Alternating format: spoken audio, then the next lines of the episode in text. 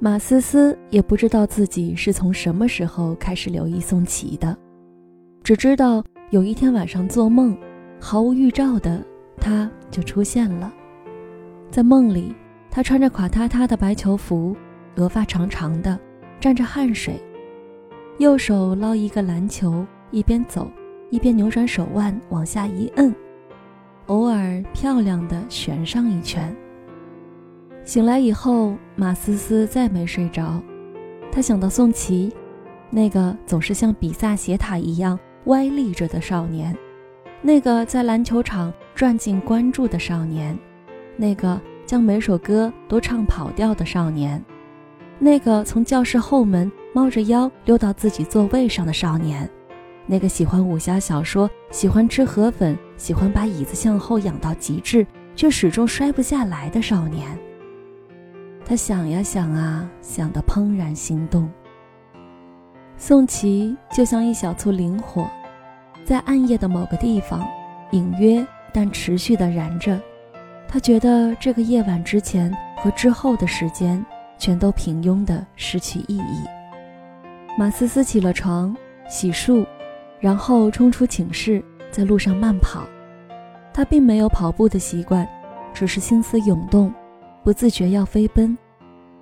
跑了两圈后，初阳颇然升了上来，校园沾上蜜一般的光晕，空气柔软，花朵寥烈，止住的叶子撒开了手脚，直向天空窜，绿得不可收拾。他站在夹竹桃的树荫下，反复念着不记得在哪里看过的词：“新天新地，新天新地。”宋琦也来了，他抱着球，径直走到篮架下，运球、传球，三步上篮。马思思走过去，欣欣然叫他：“宋琦。”他回过头，额发长长的，沾着汗水，和他梦里一模一样。有事吗？他一边扑着球，一边说，声音里并没有耐人寻味的意思。马思思说：“没事儿。”就是来看看帅哥打球，他笑笑，没再说话。他顽强地站了一会儿，终于觉得无趣了，默默转身离开。尽管宋琦没有回应以他想象的热情，但马思思还是沉溺于这个独角戏。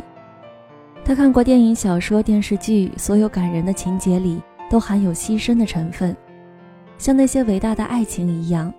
他也愿意为宋琦牺牲，为宋琦张望、等待、痛苦，哪怕没有结局。宋琦来了吗？宋琦走了吗？宋琦在干什么？宋琦啊，宋琦。往后的时光里，他化身为勤奋的雷达，只要睁开眼睛，便开始搜寻他的身影。无论是课间、课堂或周末，还是在教室、操场或食堂。遇上他不在，他的心便虚落落的，好像有一个巨大的缝隙，无底的，一直伸到虚空深处。风来风往，寂静荒凉。倘若他在，校园里乏善可陈的一切又有了流光溢彩的意思。晚自习，长得像老树根的英语老太坐在讲台边，一边改作业，一边看管纪律。教室里一片寂静，所有人都在做题。宋琦突然站起身，走到讲台上去，拿起一根粉笔，在黑板上写下五个大字：“我爱你，妈妈。”满教室一片哗然，不知道发生了什么事。英语老太气得嘴唇发抖，把他叫到办公室，叫上众老师，盘点了宋琦所有陈年旧事。围训了他三小时三十分零五十六秒钟，另外罚抄课文五十遍，外加早操时在主席台上向老师公开道歉等等等等等等。后来大家才明白，这是宋琦和另外一个男生的赌约。如果宋琦赶到黑板上去写“我爱你”，那个男生就帮他打一周的饭；反之亦然。宋琦去了。但他给这句暧昧的、惹人浮想联翩的话加了一个端庄的对象，妈妈。尽管知道真相，马思思的内心还是止不住翻腾。这一定是宋琦的一种暗示。他说他爱妈妈，而自己姓马，妈和马是谐音，所以他可能是借机表达对自己的爱慕。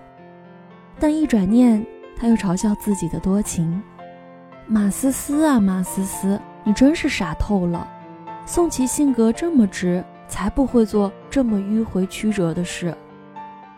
那时候，五月的玉兰花已经开了，大碗大碗的花朵映着天上流云。有时候会有一群鸽子低低的飞过，霞光万里，长风像耳语一样撩人。马思思洗过澡，散着长发，换上棉布白裙，抱着书从操场旁边经过，一个球。从球场中央滚过来，有人扬着声音叫他：“嗨，马思思，把球踢过来。”他抬起头，看见宋琦正站在球场中央，白桦树一样卓而不群。斜阳从他的白衬衣上滑下来，在清白的水泥地面上盘旋流淌。马思思想，天底下最美的少年，应该就是这个样子了吧。嗨，马思思，别发呆呀，把球踢过来！宋琦又喊。他突然间惊醒过来，小跑步走进那个球，用他所能做到的最好看的姿势，抬起脚把球踢了回去。球在空中划出一个橙色的弧，完美的落在篮架下。宋琦扬起下巴，吹了一声长长的口哨。后来。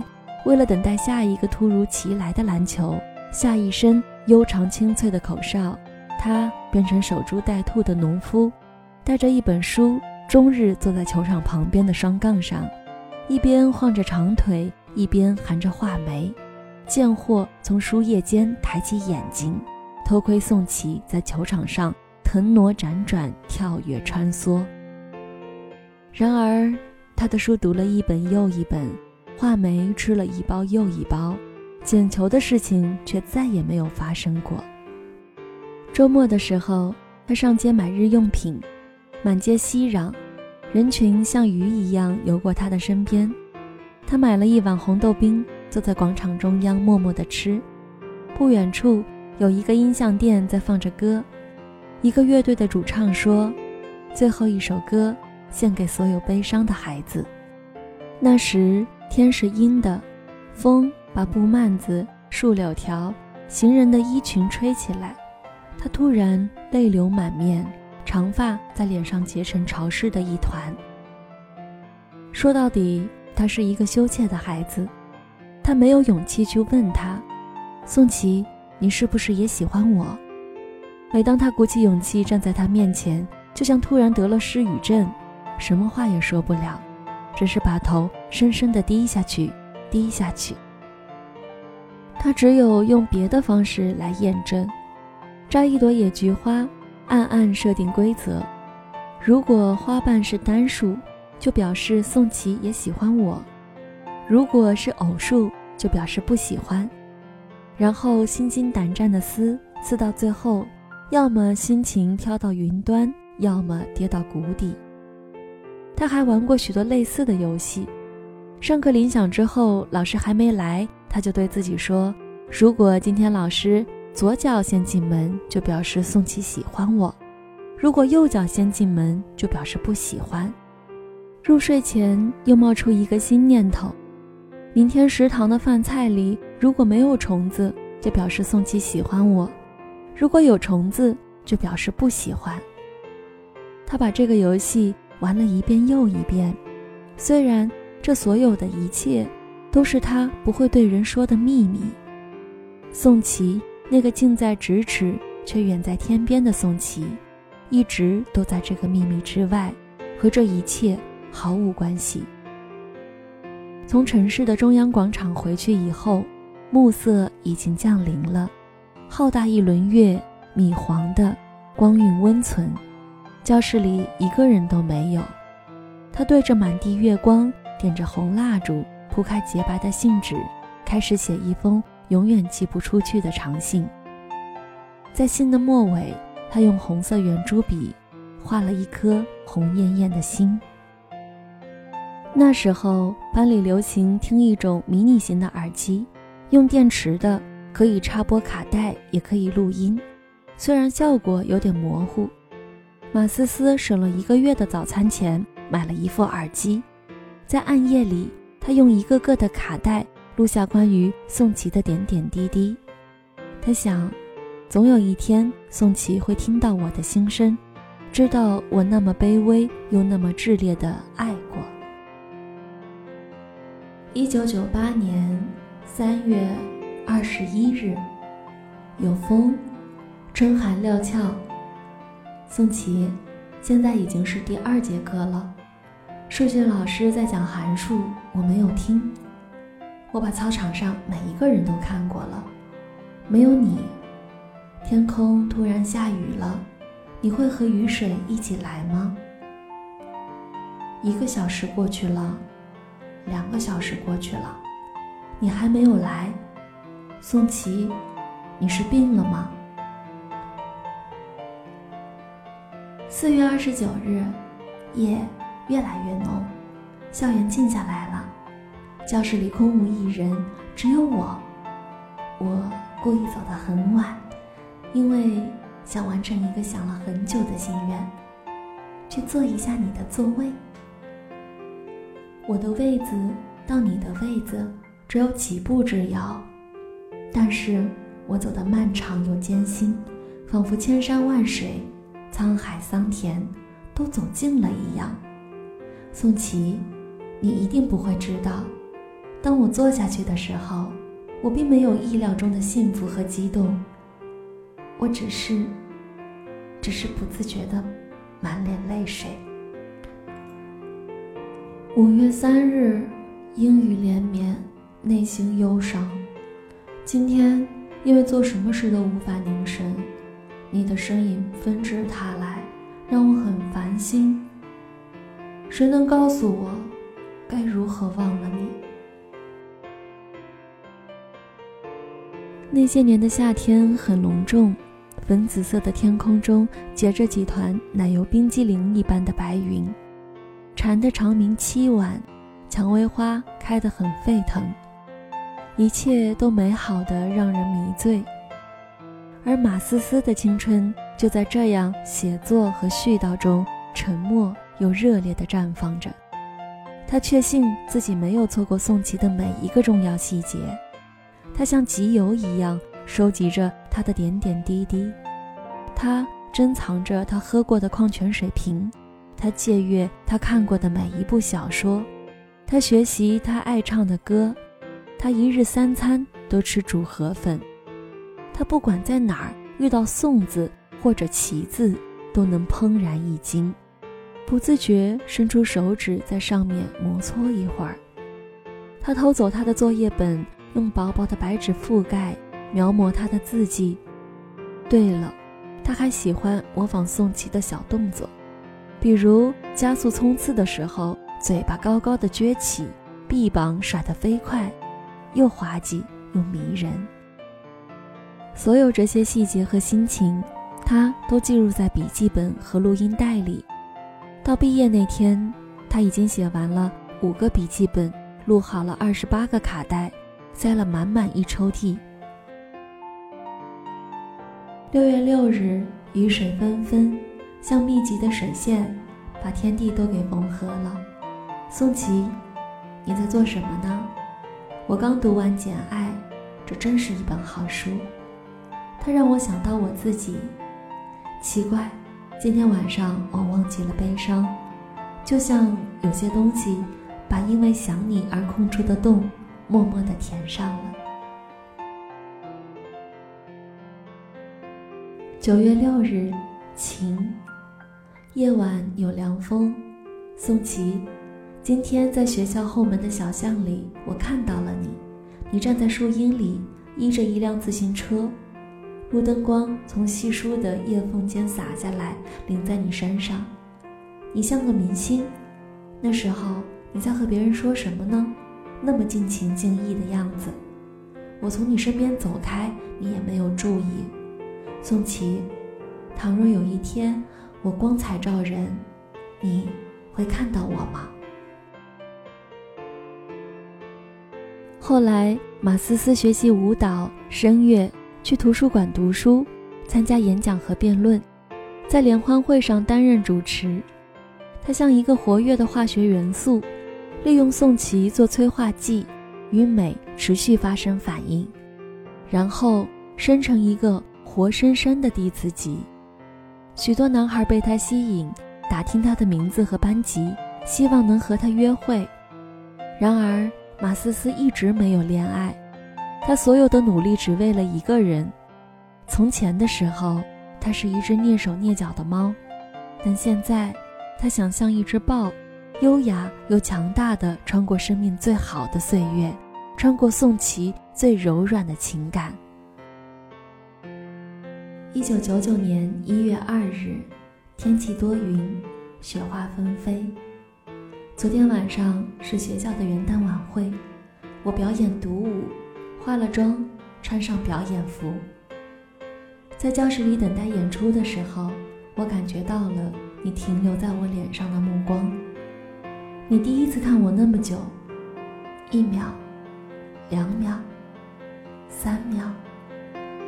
我本想继续装作若无其事，但我到底脸红了，于是抬起眼睛。你像受了惊的小动物一样逃窜。宋琦，你一定不会知道，那一刻对于我来说是多么的幸福，仿佛有人对我说：“马思思，这个世界全是你的，全都是你的。”时间一点一点的过去，三年时光一晃就过了，毕业的时刻渐渐逼近。校园里的银杏开始落叶，满街金黄，搭配着赭红色的楼裙，美得像是虚拟。所有女孩子都在写留言，留在别人本子上，关在自己的枷锁日记本里，还有些则放在心尖上，一书写就泛上微微的疼。那时候，宿舍楼里总是有悲声，并且奇怪的是，像是有人暗中叫了。预备起，一个人哭起来，所有的人都会跟着落泪。有天黄昏，班里去附近的河滩野炊，夜幕四合，大家就着篝火唱歌，一首又一首的情歌，唱的七月的夜晚像黑巧克力一样融化。然后许多男生开始表白，女生也是，单恋、三角恋、四角恋。不规则多边形恋相继出现，大家都不顾一切的，在所剩无几的时光里，挽救垂危的恋情。马思思没有告白，她早就想好了，她要在分别前夕，给这三年的柔肠百结、欲语还休画一个句号。无论这个句号是尘埃落定的泪点，还是云开见日的太阳，她都要告诉他。他一直都喜欢他。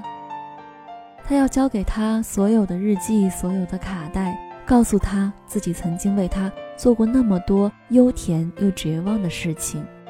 他还想，如果可以，他要在他面前大哭一场，让他拭去脸上的泪，赎罪似的说：“别哭，以后有我在。”但马思思没有等到那个时刻。一九九九年七月六日，天气晴。今天有人陆续离开，再见声不绝于耳。走的人和送的人比赛似的流着泪。宋琦，我也很伤心，但不是因为离别。这天晚上毕业聚会，大家都喝多了，我也是，我是故意的。我想利用酒意的怂恿去告诉你，我喜欢了你整整三年，这是最后的夜晚了呀。从此以后，人海茫茫，各奔东西，也不知道什么时候能再见。大家都舍不得睡觉，把草席铺在操场中央，准备彻夜长谈、喝酒、胡闹、满操场的哭声，满操场的笑声，满操场带着醉意的喊叫声、咒骂声、叹息声。宋琦，我在这些声音中央，在假山背后，在篮球架前，在玉兰花和夹竹桃的树丛间找你。可是，宋琦，你到哪儿去了？很久以后，王玲玲告诉我，你把自己和班花锁在教室，在向他做最后的表白。宋琦，那天晚上月亮很大，灯火很悲伤，你看见了吗？这是马思思最后一段录音。从此以后，他去了北大，宋琦留在家乡的一个大学，其他同学也选择了各自的路，奔赴未知的前方。奔赴新学校的前夕，马思思将所有日记和卡带捆扎起来，像一种仪式般藏进一个酱色木箱，加了锁。箱子上用黑色碳素笔写着“青春”。箱子关上的那一刻，他的高中时代便结束了。时间是那么缓慢，又是那么迅疾，转眼间就是十五年以后。十五年对于永恒而言，不过弹指一挥，但这一挥里包含太多世事动荡，太多风和地善。马思思成了一个作家和一个电台主持人。明亮耀眼，像节日般美好。她结了婚，丈夫是一个温存睿智的男子，追了她多年。结婚前一个月，她收拾旧物品，又看见那个酱色木箱。一掀开，多年以前的旧事纷至沓来，仿佛有一只温暖的手从过去的岁月里伸出来，在她心上摸了又摸。他坐在往昔的雾气中。对自己做着假设：如果没有那段时光，我还会写作，但会在屏幕上说话吗？答案还未清晰前，他想到《小王子》里的那只狐狸。当小王子问他：“那你还是什么都没有得到吧？”狐狸说：“不，我还有麦田的颜色。”故事本应该就这样结束了，但是有一天，他接到宋琦的电话，说：“我经过你的城市，可以见见吗？”他激动起来，像被重新煮沸的水，慌乱地做头发、化妆、试衣服。出发前，他想了想，抱起那只木箱放在汽车后座。约会地点在五星级酒店的咖啡厅，他到的早。等了三五分钟，宋琦走了过来，脸红红的，微微发着福，穿着挺阔的西装，外形依然醒目。马思思想，时光对他还算宽容。哇，马思思，你真是越来越漂亮。他在他面前坐下来，笑着。念书时你那么不起眼，现在真像是换了个人，看了。都要认不出来。他生出些微陌生感，好像眼前熟络的成年人和记忆中高冷的少年有些对不上号了。后来他们聊往事，也聊现在。宋琦说：“我做过好几个工地，又在山西开了个煤矿，洗脚城、按摩城也有股份。你什么时候抽个空去我那里转转吧？别的不说，在那地界没我摆不平的事儿。”马思思答应着，说：“好啊，好啊。”但心里想着，有些东西还是不说的好。生活成了另一个酱色箱子，往昔在里头，现实在外头。我住在楼上，他说。他起身要告辞，说：“那你休息，不打扰了。”一只手从对面伸了过来，抓住了他的肩膀，脸上。则是他从未见过的表情，卑微、局促、暧昧。马思思一怔，他说他一直喜欢自己。毕业那晚，班花向他表白，哭得不行，他没办法，安慰了几句，但心里念着的是那个正满校园找他的人。马思思的手软了下来，像五根脱水的萝卜条，被他攒着，暗暗的揉捏。暗恋到底是暗地花开，锦衣夜行。一旦遇着硬邦邦、明晃晃的事实，自己都要吃一惊。他受不了这种变化，抱紧自己的箱子，仓皇地退了出来。从咖啡厅回去的时候，他的车子经过湖边，满湖灯光被风一吹就碎了。静止时，霓虹闪烁，是仿真度极高的另一层人间。马思思突然觉得，其实他一直都不了解他。他所熟悉的是那个被他用想象构建出的宋琦，那个任何小缺点都能取悦他的男孩。那个晶莹剔透的孩子，他想过的，在那场时光中出现的是宋琦也好，赵琦、陈琦、王琦也罢，爱都会借机发生，因为他需要，他需要爱，需要被感动，不论是被他人，还是被自己。手机响了，是他，他摁掉了，没有接，等了那么多年。心事一直没有说，到现在也不必说了。他的告白是真是假，同样不再重要。他知道，他从那场青春里得到了什么。就像流星长空过际，留下惊艳半生的光明；就像人鱼百转千回，终化为泡沫，但所有人都记得他的舞步和名字。就像那只被驯养的狐狸，面对小王子的金黄色头发和麦浪里的风声，说：“不，我还有麦田的颜色。”